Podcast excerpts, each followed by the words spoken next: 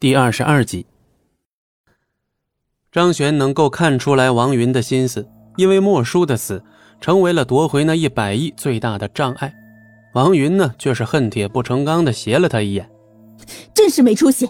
那可是你二爷的真正家产，你说不要就不要了？一百多个亿，那可不是个小数目。要是被别人就这么夺去了，你觉得你二爷会开心吗？要是你连夺回资产的勇气都没有的话，你就算拥有一千个亿也没有用。这是二爷对你的考验，你必须拿出一点态度来。王云的训斥让有些想要打退堂鼓的张璇顿时感觉自己刚才的想法确实不对。自己现在即便拥有了两百多个亿，可是这也是残缺的呀。莫叔霸占的一百多亿，他必须得拿回来。虽然莫叔曾经也是二爷的得力助手，但毕竟那也是二爷的私人财产，一百多个亿不是小数目了。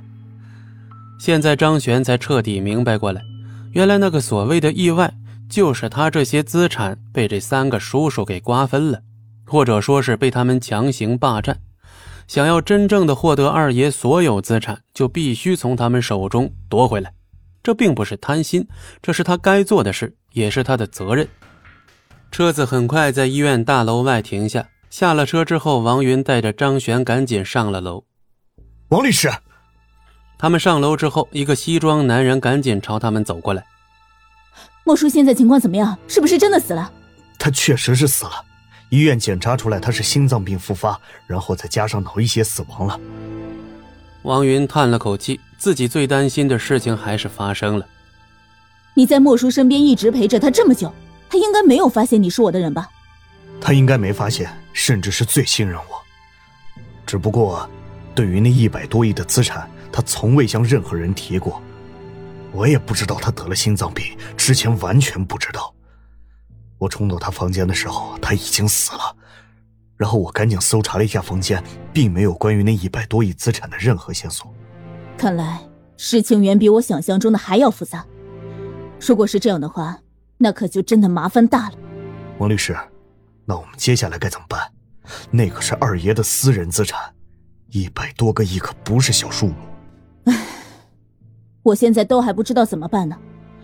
现在这件事情千万不要让任何人知道。那些医生你也要警告一下，给他们一点钱，把他们的嘴给封住。在没有得到那一百多亿的线索之前，千万不要把这件事情暴露出去，不然的话后果很严重。这个你放心，我绝对会办妥。只不过，莫叔的尸体怎么办？虽然莫叔想要霸占这笔资产。但毕竟当初也是二爷的得力助手，肯定是必须要好好下葬的。就先把他的尸体搬回灵堂去，然后用最好的棺材封住。三天之后，我会亲自送他上山。这些事情你必须要秘密执行，我也会尽快在这三天之内把那一百多亿的资产找到，之后就可以公开下葬了。是。走吧，我们现在去莫叔家里面看一看。王云一把拉住张璇的手，就赶紧下楼了。坐在车子里面之后，张璇整个人都是懵的。这一个晚上，自己就像一个没什么作用的工具人，被王云拉着跑上跑下。他感觉自己真是太没用了。自己可是这里的主角呀，怎么感觉像配角一样呢？之前系统里面抽到的那些天赋好像并没有什么用啊。现在事态非常严重。如果自己再不赶紧发挥一点作用，恐怕那一百多亿的资产就拿不到了。到时候，即使他已经拥有两百多亿，仍然是个失败者呀。就在这时，张璇手机来了一条短信，拿起来一看，竟然是秦子涵发来的。张璇，我，我本来不想把这件事情告诉你的，但是最终想了想，还是打算告诉你。三天之后，就是我和杨峰结婚的日子，但是我真的不喜欢杨峰，我是被迫的。家里面欠债一千万，我不得不嫁给他。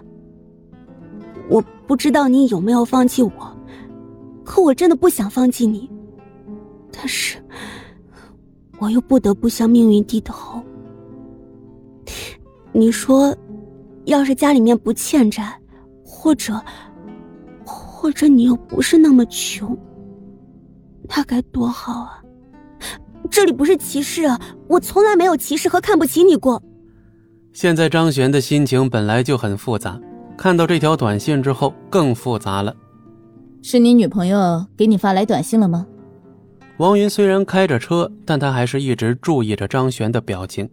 不愧是有名气的王律师，一下就知道了他的心思，怪不得当初二爷那么信任他。张璇现在觉得王云确实厉害，绝对是个女强人。就凭她这个实力，就算是成为二爷的接班人，也是完全够资格。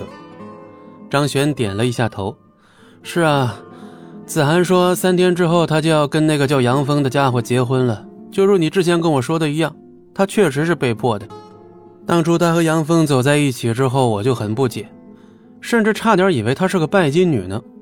不过那只是一刹那，后来我觉得他应该有可能是出于无奈。现在我彻底明白了，他家里面欠债一千多万，确实压力挺大的。杨峰又是豪门，而当时的我也只不过是个穷屌丝。嗯，就算是我呀，恐怕我也会那么选择吧。本集播讲完毕，感谢您的收听。我们精彩继续。